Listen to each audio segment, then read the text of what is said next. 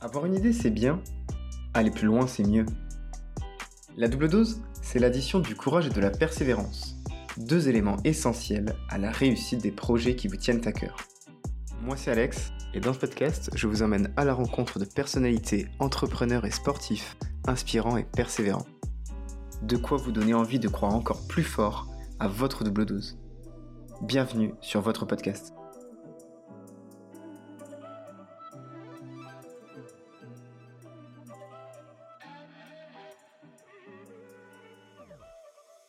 C'est parti, on est en direct avec une pilote. Oui. Une vraie pilote. Elle s'appelle Angelina Favario. Comment ça va Angelina? Bien, merci et toi? Mais ça va, très bien. Je suis ravi enfin de te voir. Ça fait Oui. un an qu'on qu'on essaie de se courir après à travers la France pour se trouver en interview. Oui, exact. Ce que je vais te demander, comme à chaque invité, c'est de te présenter en quelques secondes. Alors donc je m'appelle euh, Angelina Favario, j'ai 19 ans et je suis pilote de course automobile. J'habite euh, en Savoie, euh, exactement à Saint-Alban-des-Villars, donc en montagne. Et donc j'ai j'ai pris cette passion pour l'automobile à l'âge de 13 ans. C'est justement ce que je vais te demander. Comment on se dit, je vais faire de l'automobile quand on est une jeune fille qui a 10-12 ans? Comment on se dit, je vais faire de l'auto, je vais devenir peut-être pilote de Formule 1 Comment on se dit tout ça? Eh bien, en fait, euh, ça a été un déclic parce que je me suis juste rendue dans le karting le plus proche de chez moi euh, un été euh, avec ma famille. Et j'ai tout de suite accroché à ça. J'ai voulu, parce que je connaissais pas du tout le sport auto et personne de ma famille est pilote. Donc, c'est vraiment une passion personnelle qui a démarré de moi.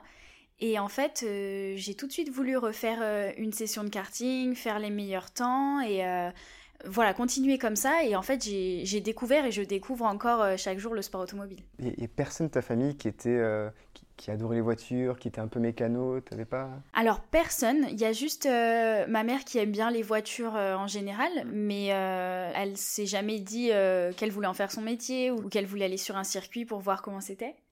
Et tu as fait le petit regard à ta maman qui est, qui est juste à côté. Au cas où je me trompe. non mais ouais, vraiment personne, euh, personne est dans cette branche, ni mécanicien, ni garagiste, rien du tout. C'est vraiment euh, une passion. Puis j'ai eu la chance que mes parents me suivent quand même Ouais. dans cette démarche parce que c'est un investissement total et, euh, et on a pu en arriver là euh, grâce à eux aussi. Bien, Merci, maman qui est juste à côté. Mais du, du karting, je- j'en avais fait aussi, enfin, j'en avais presque fait à l'époque. Et là, c'est ma petite anecdote à moi, tant qu'à faire, je suis sur mon podcast. J'ai aussi le droit. Et j'étais au Maroc, j'avais peut-être 10-12 ans, tu vois, comme toi. Et, euh, et j'étais peut-être prédestiné à une, une grande carrière de pilote.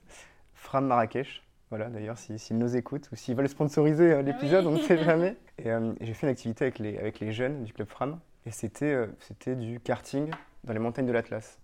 Donc un super circuit, super décor. Sauf que, évidemment, j'étais trop petit à l'époque. Ah oui. Donc en fait, j'ai fait tout le déplacement et je me suis arrivé, j'ai pas pu monter dans le kart. Donc voilà, donc j'ai bu un coca.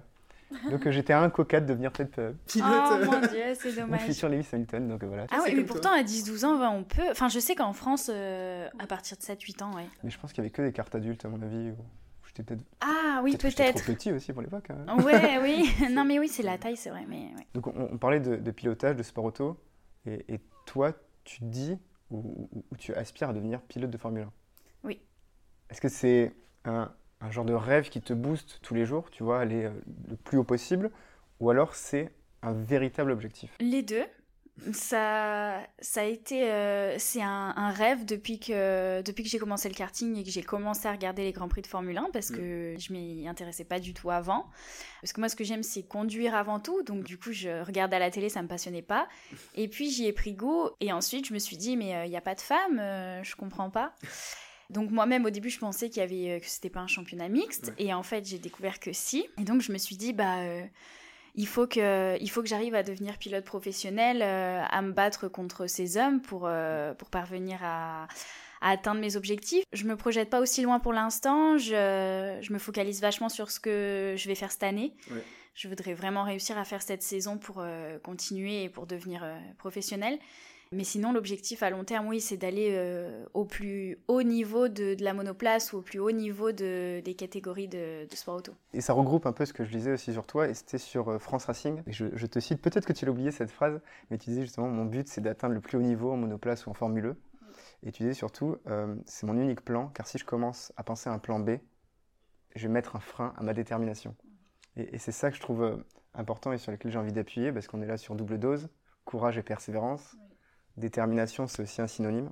Et déterminé, je pense que tu es obligé de l'être dans un sport, le sport auto, dans lequel pour les femmes c'est plus compliqué d'évoluer et surtout plus compliqué de grandir. Comment toi tu la vis actuellement, cette place de, femme dans les sports automobiles? Alors c'est difficile parce que quand on commence aussi jeune à 13 ans et qu'on a des, des, remarques des pilotes, des parents de pilotes ou des entraîneurs euh, sexistes. Genre, genre quoi? Enfin, que, que, vraiment tu vois, nos auditeurs comprennent Il n'y a rien d'incroyable, c'est vraiment juste euh, t'es une fille et tu peux pas conduire et tu n'y arriveras pas et euh, qu'est-ce que tu fais là et voilà. Un genre de discrimination un peu. Oui, voilà. Enfin le fait que même eux, dans leur tête, ils sont persuadés qu'ils comprennent pas pourquoi je suis là, quoi. Donc du coup, euh, c'est, on se dit, euh, mais pourquoi? Parce que moi, mes parents, ils m'ont vraiment éduqué dans le sens où euh, rose, c'est pas pour les filles et bleu, pas que pour les garçons.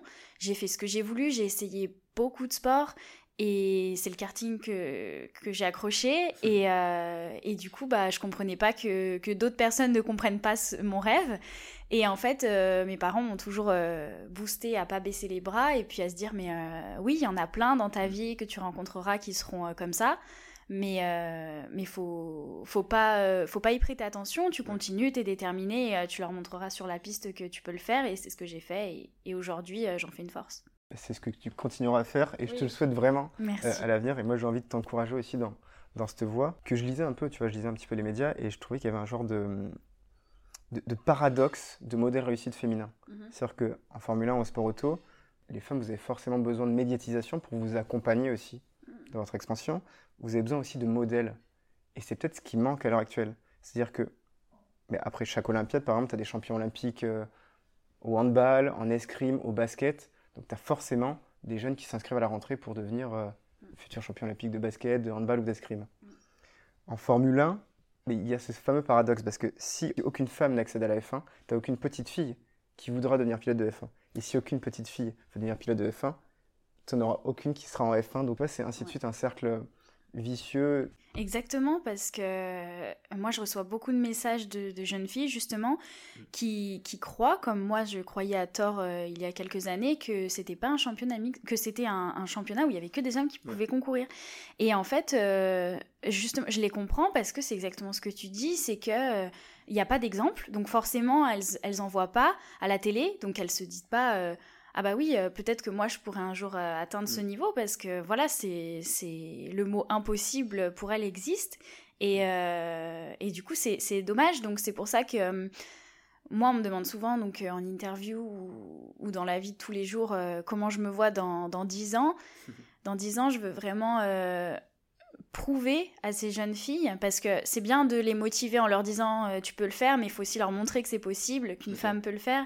Et du coup, j'aimerais vraiment donner cet exemple dans les années futures. La, preuve par l'exemple, en tout cas. Exactement. Ça bien. On, a encore 2-3 minutes de questions autour de la place de la femme dans l'auto, parce qu'on va pas faire tout l'interview autour de ça, parce que j'imagine à chaque interview, c'est la même. Donc c'est pour ça, on va, on va y rester un petit peu, parce que c'est important. Dans l'histoire, il y a 6 femmes qui ont été pilotes de F1. Est-ce que, à tout hasard, peut-être que là c'est la colle que je vais te poser, est-ce que tu connais le nom de la première? C'est une italienne? Ouais, exactement. Euh, je, vais t'aider, je vais t'aiguiller. Elle s'appelle Maria Teresa De Filippis. Ok, ouais, c'est ça. Et elle s'est alignée en 58 à Monaco au volant d'une Maserati. Pour la petite info, culture générale, il y a eu des femmes. Alors, il y a eu des femmes, mais il faut dire que, qu'elles n'ont jamais fait un championnat entier de Formule 1 elles ont jamais gagné ouais, un championnat ou, plusieurs courses et, euh, et c'est pour ça qu'on je le dis parce qu'il faut être franc avec le, grand public, mais mm. euh, ça ne veut pas dire que parce qu'elles l'ont pas fait, que qu'aucune femme peut le faire, encore une fois. Donc euh, il faut vraiment euh, continuer à se battre et, et, je suis persuadée que si on, continue à avoir une bonne mentalité, des femmes gagneront des championnats de Formule 1.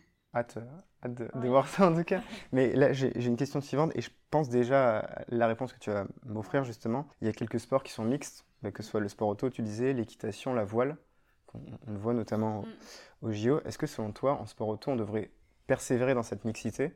Ou alors est-ce qu'il faudrait faire, euh, tu vois, bande à part? C'est-à-dire, est-ce qu'on rajoute une place? Ou alors est-ce qu'il faut agrandir euh, la table ou changer de table tout simplement?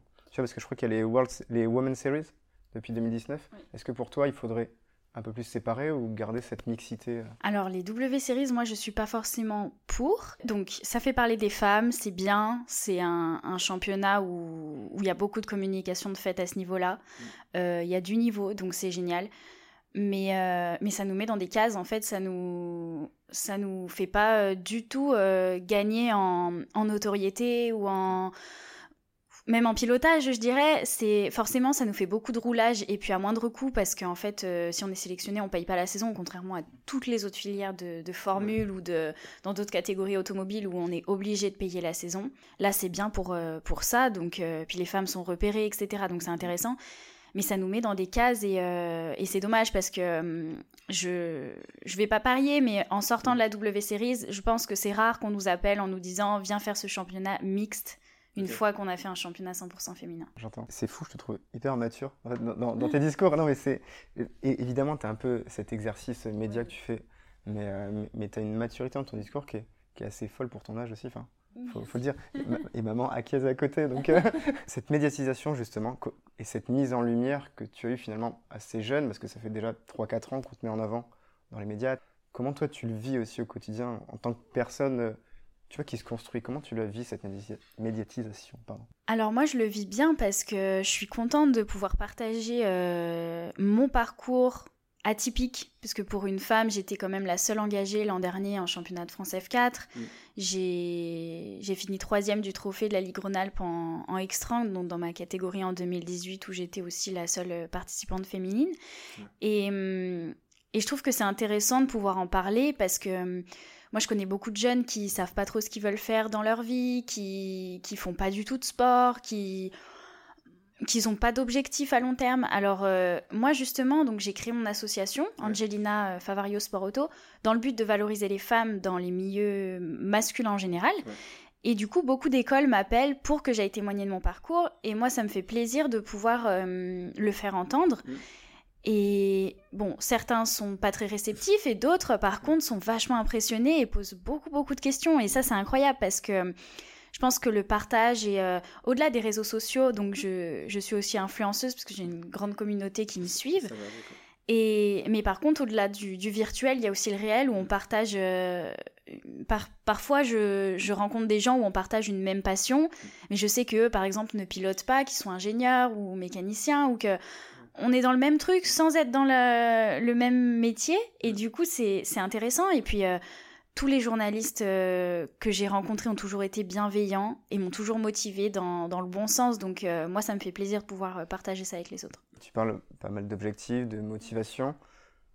Est-ce que tu fais aussi un peu de prépa mentale? J'imagine que oui, forcément. Oui, alors j'ai. L'an dernier, quand j'étais à la Fédération française du sport automobile, où j'ai fait le, championnat de France de Formule 4, on avait tous les, coachs nécessaires pour pouvoir euh, suivre une saison euh, dans de bonnes conditions. Donc, euh, coach mentaux, coach sportif, aussi des exercices pour les réflexes, la coordination et puis bah ouais le sport en général. Et de ça, on a beaucoup appris en quelques mois. Du coup, à l'heure actuelle, voilà, je travaille tout le temps de cette manière. Il y a la respiration aussi qui rentre beaucoup en jeu. Et du coup, oui, il y a beaucoup de travail en amont parce qu'on pense Certains, certaines personnes peuvent penser à tort qu'on monte dans la voiture, on roule pendant 30 euh, minutes, qu'on sort et qu'on rentre chez soi, mais pas du tout. Il y a, il y a, en fait, il y a plus de travail euh, avant que de rouler réellement. Et du coup, c'est ça qu'il faut aussi savoir parce que c'est pas comme euh, conduire une voiture euh, normale aussi dans la vie de tous les jours, c'est très physique. Une notion de danger aussi un peu plus. Oui, alors euh, si moi, c'est ce que je disais hier aussi en interview, si on, commencerait à prendre du recul sur la vitesse, on n'irait pas vite du tout. Donc du coup, faut pas trop y penser. Mais c'est vrai que, que voilà, il, faut avoir une bonne condition physique, être prêt physiquement, mentalement à pouvoir tout affronter sur la piste, ouais. Et tu as, une application pour faire tout ça, ce que tu disais, la, respiration, réflexion? Parce que moi j'avais testé Petit Bambou, c'était pendant le confinement. Ok, c'était hyper cool, tu le fais sur la terrasse le matin, mais en fait il faut y ait une certaine rigueur de dire ok, je le fais, je le fais, je me dis à tel jour je fais, telle heure. Est-ce que tu as des apps comme ça pour le faire? Alors moi, je... donc j'ai une application, mmh. c'est pour ça que ça me fait rire ce que tu me dis. tu, peux en parler parce qu'il n'y a, a, pas de souci avec ça, on peut citer les marques. J'avais, oui, j'avais une application, euh, je crois que c'était Relax Plus ou euh, Respi Plus, je sais mmh. plus, quelque chose comme ça. et en fait, euh, et en fait donc c'est la, la psychologue de, de, la fédération qui était venue pour nous l'enseigner et qu'on avait téléchargé cette application. Moi, j'ai toujours maintenu le rythme avec cet exercice exercice que, que je fais tous les matins, donc euh, après le petit déjeuner généralement. et, euh, et, sinon, je fais deux heures de, de, sport par jour, donc cinq ou six jours sur sept, ça dépend mes journées. Et je fais beaucoup de cardio, de musculation, et vu que j'habite en montagne, je peux faire du vélo, du ski, et ça c'est génial. Donc, euh, donc du coup, voilà, oui, j'ai plein de, de petits repères, de, de, de, rituels que, que je fais tout au long de ma journée pour ça. Et j'avais même vu une... comment ça s'appelle? Sophrologue pour euh, voilà pour gérer ça. Et puis euh, et puis c'était vachement intéressant et, mine de rien ça, ça, sert beaucoup et ça, ça, change les choses. Ça change les choses. Là tu me disais je, le fais avant ou après enfin après le petit déj Attends, j'ai vu que tu te levais à 4h30 du matin. Alors, oui, pas tous les jours, mais je me lève à 4h30 pour aller à ma salle de sport qui ouvre à 5h30. Du coup, euh, j'y vais dès l'ouverture. Et parce qu'il n'y a personne et que je peux faire toutes les machines que je veux parce que j'ai vraiment un programme spécifique pour pas être gênée, voilà, je veux vraiment faire ça euh, pleinement et complètement. Donc du coup, euh, j'y vais à 5h30. Et après, je, bah, je rentre chez moi vers 8-9h et je peux commencer ma journée. Alors que certains se lèvent, c'est... Non, non, c'est... Oui, après, euh, donc je fais ça deux ou trois fois par semaine. Donc en règle générale, sinon je me lève à 7h, pas plus, pas plus tôt. Pardon. Dis pas ça à des Parisiens, tu vois. c'est très très tôt pour les Parisiens. Est-ce que piloter, ça t'apprend aussi à prendre les bonnes décisions? Parce que tu vois, au, volant, bah, tu n'as pas le choix, tu dois prendre rapidement des choix, réagir rapidement. Et c'est pareil dans la vie de tous les jours aussi. Est-ce que tu réagis vite? C'est-à-dire que là, je te dis, viens, on va manger à midi. Toi, tu regardes la carte en deux secondes, tu sais ce que tu vas manger. Est-ce que c'est pareil Alors oui, alors déjà, je pense beaucoup aussi à en voiture dans la vie de tous les jours, donc euh, où ça m'a beaucoup servi. J'ai eu plein de fois où j'ai pu éviter euh, deux trois collisions, parce que c'est vrai que c'est dangereux parce que hum, il y en a beaucoup aussi d'ailleurs qui me posent des questions, souvent les jeunes. Est-ce que tu roules vite du coup sur la route? Mais pas du tout parce que on n'est pas tous pilotes sur la route et puis euh, c'est dangereux. Il peut y avoir sur une piste c'est sécurisé. Il y a oh, il y a pas un caillou qui traîne voilà. Tandis mm. que sur une route, c'est dangereux. Donc du coup, euh, je fais très attention. Et euh, mais c'est vrai que des fois, euh, ça peut arriver où il faut avoir des réflexes très rapides parce que c'est dangereux quand même. Enfin, moi, je, suis plus en danger sur la route que sur la piste. Mm. Donc donc du coup, voilà, je fais je fais très attention. Mais c'est vrai que oui, je je suis très. Enfin, moi, je je sais pas, peut-être demander à ma mère, mais c'est vrai que quand je vois une carte de restaurant, par exemple, ou que je fais quelque chose je, je, sais, je sais tout ce que j'aime pas, je sais ce qu'il faut que je mange et mm. euh, voilà, je le fais rapidement ou j'essaie d'anticiper euh, rapidement. tu regardes la carte avant de venir Ouais, limite, limite ce serait, mais même pour tout, ouais, les hôtels et tout. Mais c'est vrai que, hum, que oui, et en fait, si, alors pour avoir déjà voyagé toute seule et tout, je fais tout vite aussi. Là, c'est-à-dire que le matin, par exemple, on prend le petit déjeuner avec ma mère, bah, elle va mettre euh, plus de temps que moi et ça m'énerve. j'ai envie, de, j'ai envie de, partir parce que moi, c'est bon, j'ai fini, il faut que je fasse mes trucs, il euh, faut que ce soit tout vite. D'accord, je vois.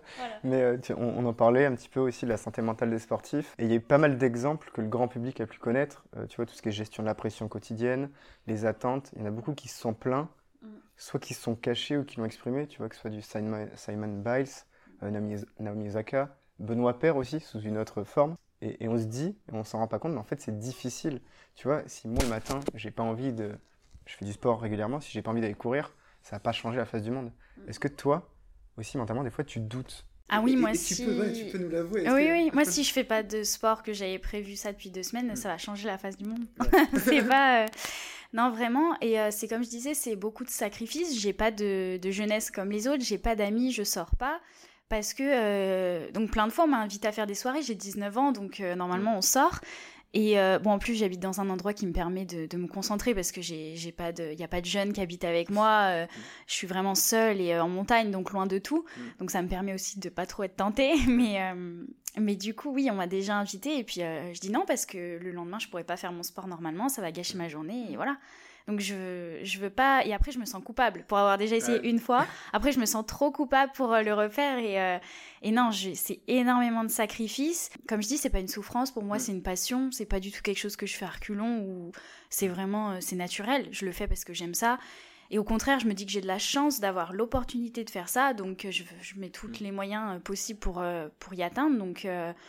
Donc voilà, c'est des sacrifices, mais ça fait partie du, sport automobile. Et comme tu disais, il euh, faut avoir euh, une maturité euh, très jeune. Il faut mm. être vraiment mature très très jeune en sport. Je sais pas dans les autres sports parce que je peux pas parler si je connais pas. Mais en tout cas, en sport auto, il faut vraiment être mature très jeune pour pouvoir anticiper toute une carrière. Alors justement, ça tombe bien, tu disais les autres sports, je sais pas. Et j'ai un exemple qui est parfait. Tu vois, c'était l'un de mes premiers interviews justement, c'était Maroussia Paré qui est athlète de l'équipe de France euh, olympique, et elle me parlait des quelques secondes avant la course. Mm. Tu vois et là, c'est la question que je vais te poser. Il se passe quoi dans ta tête avant la course? Elle, Maroussia, elle me disait, je visualise ma course juste avant le départ. Mm. Et toi, comment ça marche? Parce que c'est plusieurs tours, forcément. Oui, c'est plus ou moins pareil. Nous, on, mémorise euh, le circuit parfait en tête, donc les trajectoires idéales avant la course et aussi suivant à quelle place on est, on est situé, savoir euh, analyser tous les pilotes, savoir ce mm. qu'ils font d'habitude, ce que là ils pourraient faire sur la grille de départ. Si j'ai entendu euh, par exemple aux essais libres qu'il avait un problème avec sa voiture, mm. s'il cale, essayer de l'éviter, plein de choses comme ça qu'il faut tout. Euh, en Formule 4, oui, oui. oui. on peut caler. Et d'ailleurs, à la dernière course que j'ai faite à Manicourt, la dernière du championnat, quelqu'un a calé devant moi et j'ai pas pu l'éviter. Donc euh, c'était c'est triste. donc du coup, oui, oui, on peut caler. Même moi, j'avais calé au Castellet. Mais bon, bref, il faut vraiment euh, tout penser à tout, tout, tout. Mais il faut quand même, euh, quand il y a les, feux qui s'allument rouges, il faut quand même se relâcher et dire c'est bon, je sais tout ce que j'ai à faire. J'ai pas de quoi avoir la pression. Maintenant, je, je, je, mets toutes mes capacités à 200% pour y arriver et je prendrai le départ. Ouais, je, te, je, te, laisserai nous expliquer de manière un petit peu pédagogique juste comment se passe une course, un Grand Prix. T'as regardé Drive to Survive Ouais, bien sûr. T'aimes bien ou pas? Oui, j'adore. Alors, c'est un bon.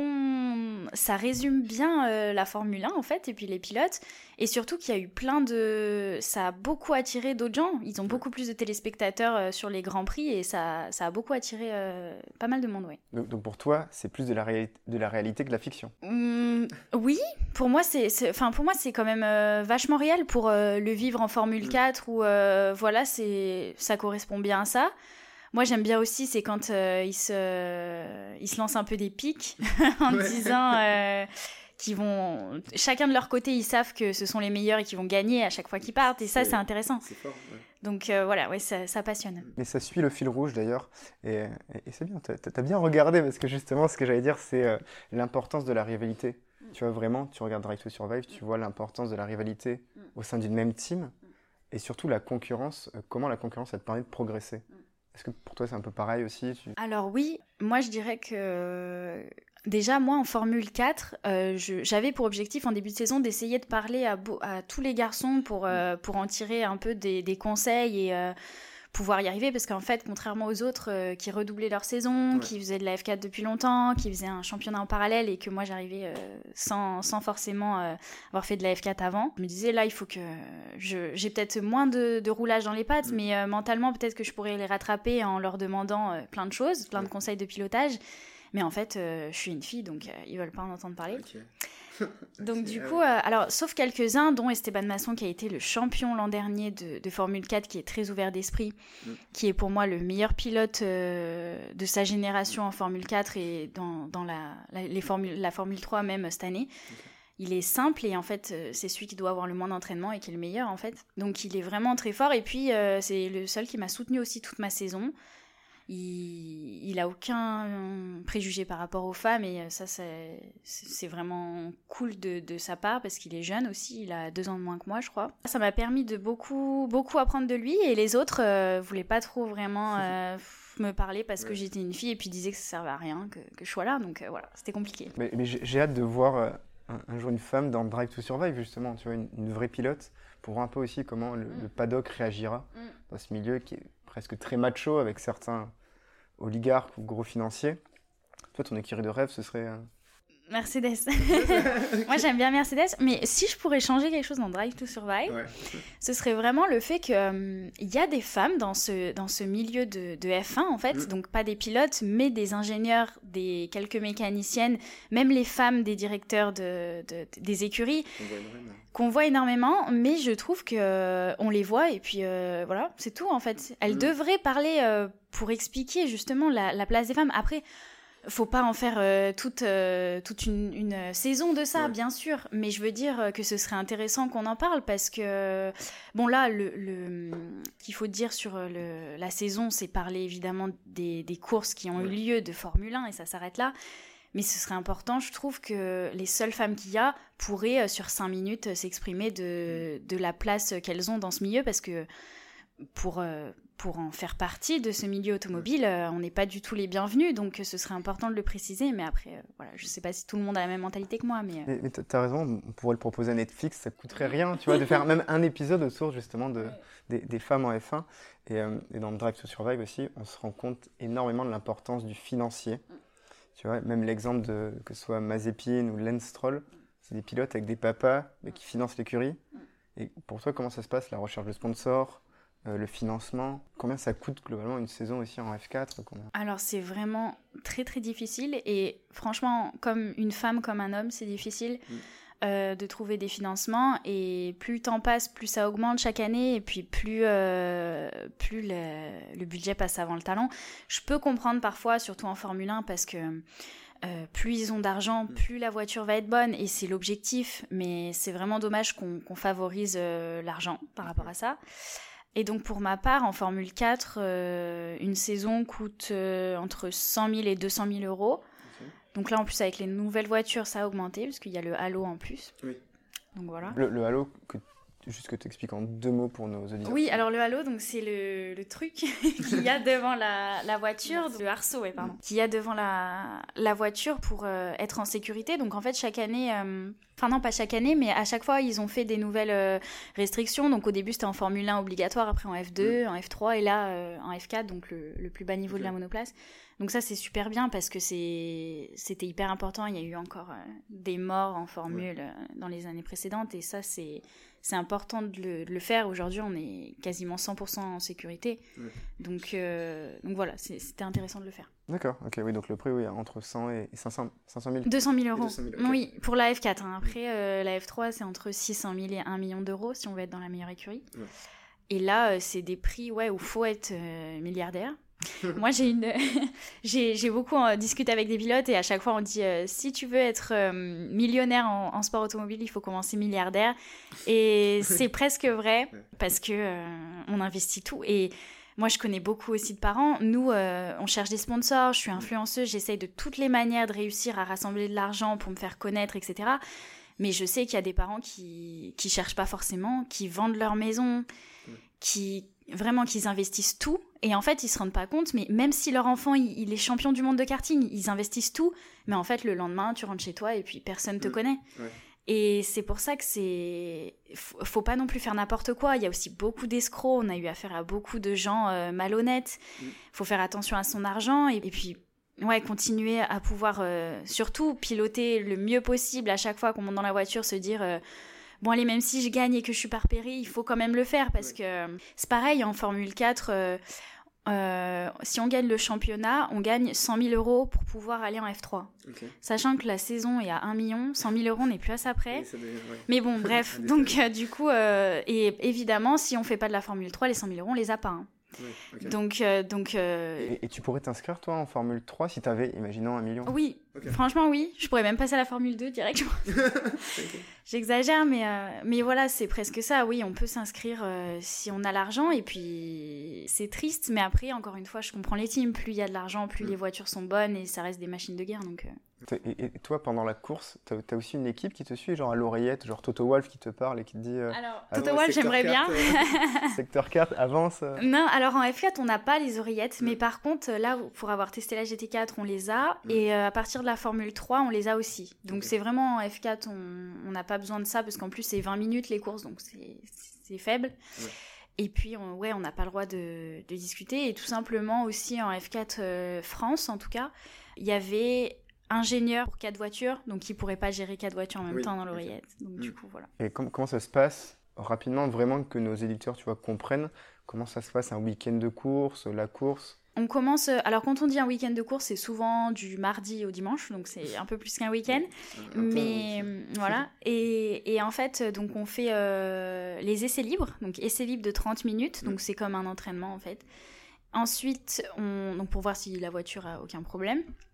Ensuite, on a les qualifs. Donc les qualifs, pareil, on part euh, dans l'ordre qu'on veut, ou euh, on est libre sur la piste. On peut faire même que trois tours et rentrer si on a fait un bon chrono. Ça, c'est le jeudi ou c'est comment ça? Alors ça, c'est euh, ça, ça, dépend, mais le jeudi, on fait les essais libres. Le vendredi matin, on a les qualifs. Mm. Le vendredi après-midi, des fois, on a la, la course 1. Ou des fois, c'est le samedi. La course 1, donc c'est 20 minutes plus un tour, donc on part en fonction de nos meilleurs temps qualifs. Course 2, euh, donc le lendemain, on part en fonction de, de nos, du résultat de la première course, mais en grille inversée. C'est-à-dire que le dixième par premier, le premier par dixième, et voilà, que pour les dix premiers par contre. Et donc pareil, 20 minutes plus un tour. Et course 3, 20 minutes plus un tour aussi, où on part en fonction de nos deuxième meilleurs temps qualifs du vendredi. D'accord. Donc c'est un peu compliqué, mais c'est bien, et surtout pour la grille inversée, parce que on mélange les niveaux. Bon, forcément, il faut s'attendre à qu'il y ait de la case, du coup, mm. mais ça mélange les niveaux, et puis il y en a qui peuvent faire des podiums, parce que, par exemple, ils ont la capacité de ils ont, certains n'ont pas la capacité de savoir doubler rapidement, parce que 20 minutes, on n'a pas le temps de doubler 15 euh, voitures. et, et, du coup, que quand ils sont devant, par contre, ils arrivent à maintenir le rythme et qu'ils peuvent faire des podiums sans, en, voyant, en ayant la facilité. Après, euh, par contre, c'est pas le même nombre de points que la course 1. Forcément, il y a moins de points vu qu'ils ont la facilité. Mais du coup, la pole position, globalement, c'est quand même la meilleure place, ou même en, deux, en P2, non? Alors, ça je, à quel niveau? Parce que si c'est pour euh, une question d'être placé sur la piste, euh, c'est, ça dépend des circuits. Des fois, c'est mieux d'être deuxième. Mm. Mais en fait, le leader peut choisir euh, s'il veut se mettre à droite ou à gauche. Donc, ouais. Donc, du coup, il peut choisir ça. Et puis, c'est plus simple, mais c'est mieux d'être en pôle, forcément. ça, c'est clair. T'as des petits rituels, toi, d'avant-course, que ce soit de, de la musique, de la bouffe alors, alors, déjà, je mange pas parce que sinon, après, je suis pas bien dans ma voiture. Je mange vraiment des heures et des heures avant. Alors, euh, quand on roule le matin, euh, je mange des œufs le matin, des mm. œufs brouillés avec euh, des fruits pour me motiver. Et sinon, le midi, alors des fois, on peut pas trop choisir ce qu'on veut. Des fois, on est obligé de manger des sandwichs, donc c'est un peu chiant. Mais, mais oui, sandwich ou salade ou pâtes, c'est l'idéal. Et mais par contre, il faut vraiment que je mange ouais, 3-4 heures avant pour être bien dans la voiture. On boit beaucoup parce que contrairement en Formule 1 où ils ont le, tuyau pour boire, nous on n'a pas, on peut pas boire dans la voiture. Mais bon, eux ils roulent une heure et demie, nous on roule 20 euh, minutes. Mais voilà, donc il euh, faut bien boire. Et puis euh, on fait tous des exercices de coordination juste avant la course, donc on jongle, on fait de la corde à sauter, les réflexes. Il euh, y a beaucoup de pilotes qui le dévoilent sur les réseaux sociaux, donc euh, on peut y, retrouver. Et, euh, et, du coup, voilà, c'est mon rituel. J'écoute, des, parfois j'écoute la musique en allant au circuit, la musique qui me motive. Et ouais, c'est tout. Après, il faut, faut, se préparer. J'aime bien être la première à monter dans ma voiture aussi, mmh. pour être sûr que je suis à l'heure, que tout va bien. Je, t'imagine bien courir là pour être devant le. voilà, c'est presque ça. Donc, ouais, j'aime bien être la première, même s'il fait 50 euh, degrés comme en Hongrie où euh, je reste euh, une heure dans la voiture en attendant les autres. Voilà, je préfère le faire. Mm. Mais oui, oui, voilà, c'est mes seuls rituels. T'as roulé en plus sur pas mal de circuits, je crois. En Hongrie, t'as fait Monza. Ouais. T'as fait Manicourt aussi. Ouais, tous les circuits de Formule 1, en fait, on roule que sur les circuits de F1. Euh, ouais, Nogaro, euh, les noms, euh, Manicourt, Castellet, Monza, Budapest. je crois que c'est tout. Enfin, c'était bah, six circuits différents l'an dernier. En Belgique, non, c'est pas? Alors, il y a d'habitude, et là, ça a été remplacé par Budapest.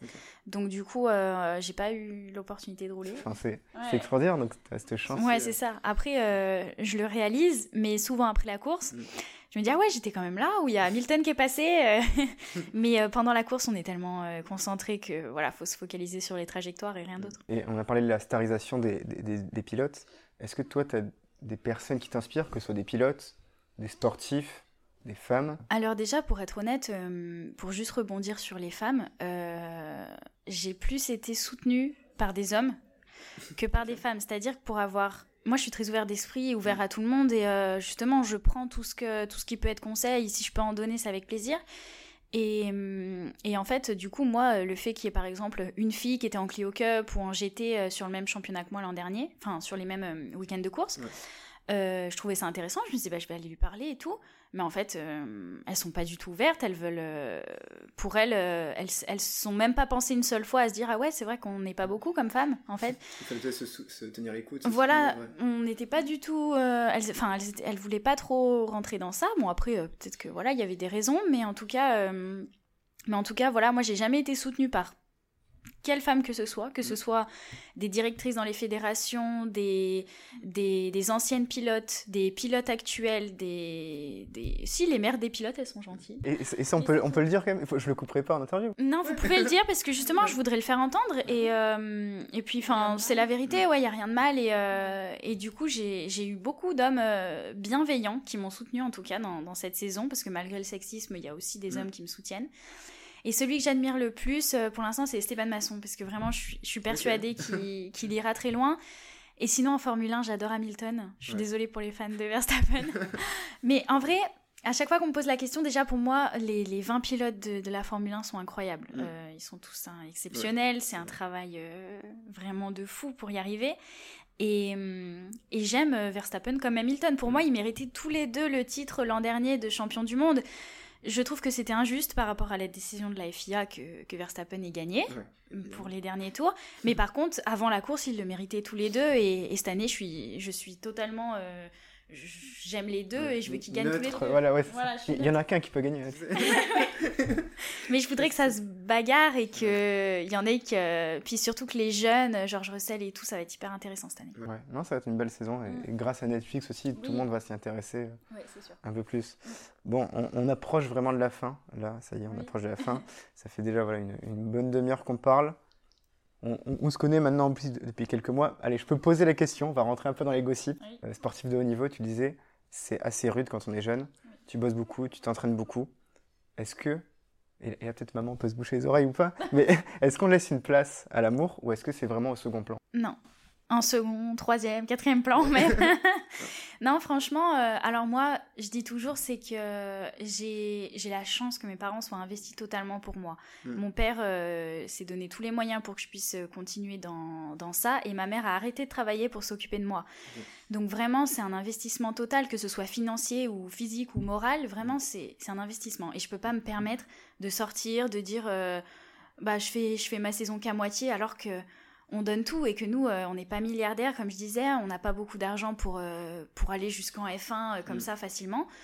Donc, donc c'est pas pour, pour après gâcher ça en me disant oui, mais j'ai une jeunesse, je veux sortir. Non, je, je, mm. veux être pilote et je pense que on aurait tous le même discours à ce niveau-là, pour, mm. en tout cas pour les plus déterminés et ceux qui le veulent vraiment. Que ce soit amour ou amitié, vraiment, j'en ai pas du tout. Et euh, je suis épanouie dans ce que je fais parce que, comme je disais, c'est pas comme si j'étais enfermée et que voilà, là je voyage beaucoup, je fais tous les circuits du monde avec mes mm. parents.